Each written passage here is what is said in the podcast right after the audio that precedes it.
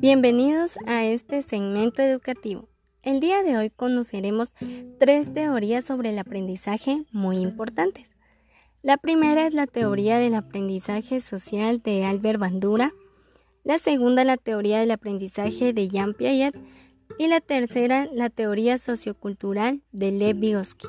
Empecemos. Teoría del aprendizaje social de Albert Bandura. Albert Bandura, psicólogo estadounidense que desarrolló muchos principios de la teoría del aprendizaje social.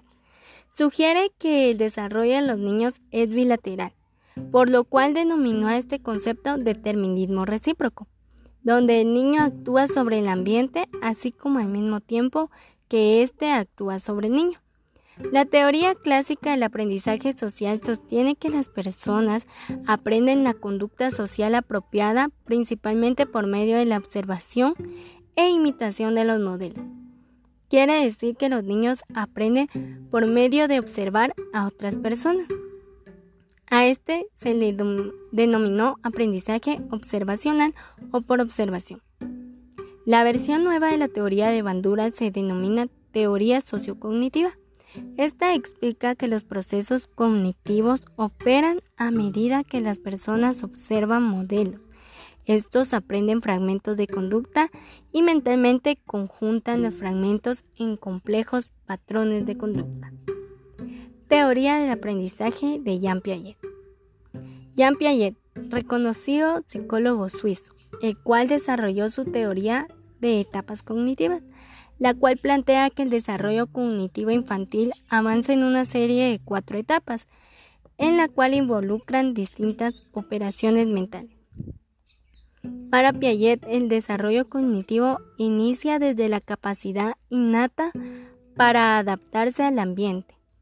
Cuando exploran los límites de habitación y toca una piedra, los niños pequeños desarrollan imágenes más precisas de sus alrededores y una mayor competencia para enfrentarse a ellos. Las etapas cognitivas de Piaget se desarrollan en cuatro fases. La primera fase se le denomina sensoriomotora, que se da desde la etapa del nacimiento hasta los dos años de edad, donde de manera gradual el lactante adquiere la capacidad de organizar actividades en relación con el ambiente por medio de la actividad sensorial y motora. La segunda etapa se le denomina preoperacional. Esta va de los 2 años hasta los 7 años de edad. El niño desarrolla un sistema representacional y utiliza símbolos que representan personas, lugares y eventos. El lenguaje y el juego imaginativo son manifestaciones importantes de esta etapa. Aquí el pensamiento aún no es lógico. En la tercera etapa se le denomina operaciones concretas. En esta etapa se da de la edad de 7 a 11 años. Aquí el niño puede resolver problemas de manera lógica, si se enfoca en lo que está haciendo, pero no puede pensar en términos abstractos. Cuarta etapa. Operaciones formales. Esta se da desde los 11 años hasta la adultez. La persona puede pensar de manera abstracta, lidiar con situaciones hipotéticas y pensar acerca de posibilidades.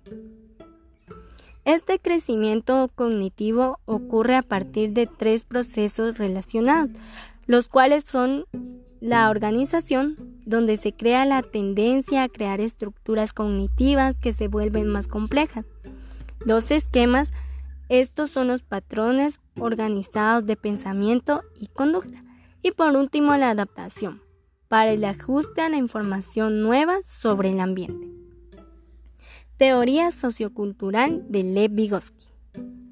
Lev Vygotsky, psicólogo ruso, el cual se centró en los procesos sociales y culturales que guían el desarrollo cognitivo de los niños.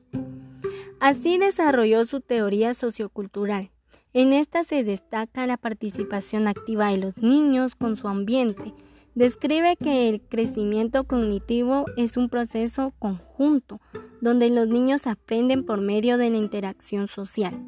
adquieren habilidades cognitivas como parte de su inducción a un modo de vida. Las actividades compartidas ayudan a los niños a internalizar las modalidades de pensamiento y conducta de su sociedad y hacer propios sus usos y costumbres.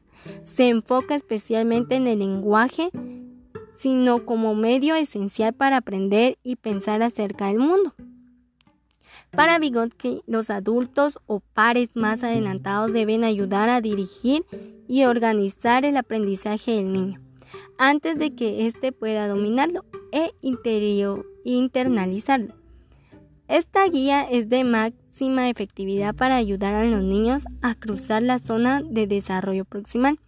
Este término lo utilizó para describir la diferencia entre lo que el niño puede hacer por sí mismo y lo que puede hacer con ayuda. Los niños se encuentran en la zona de desarrollo proximal para una tarea en concreto. Está cerca de poder realizar de forma autónoma, pero aún les falta integrar alguna clave de pensamiento.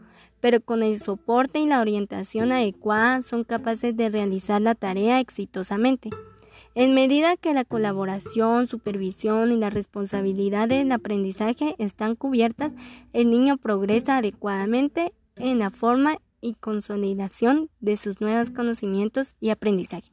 Gracias por escuchar este podcast.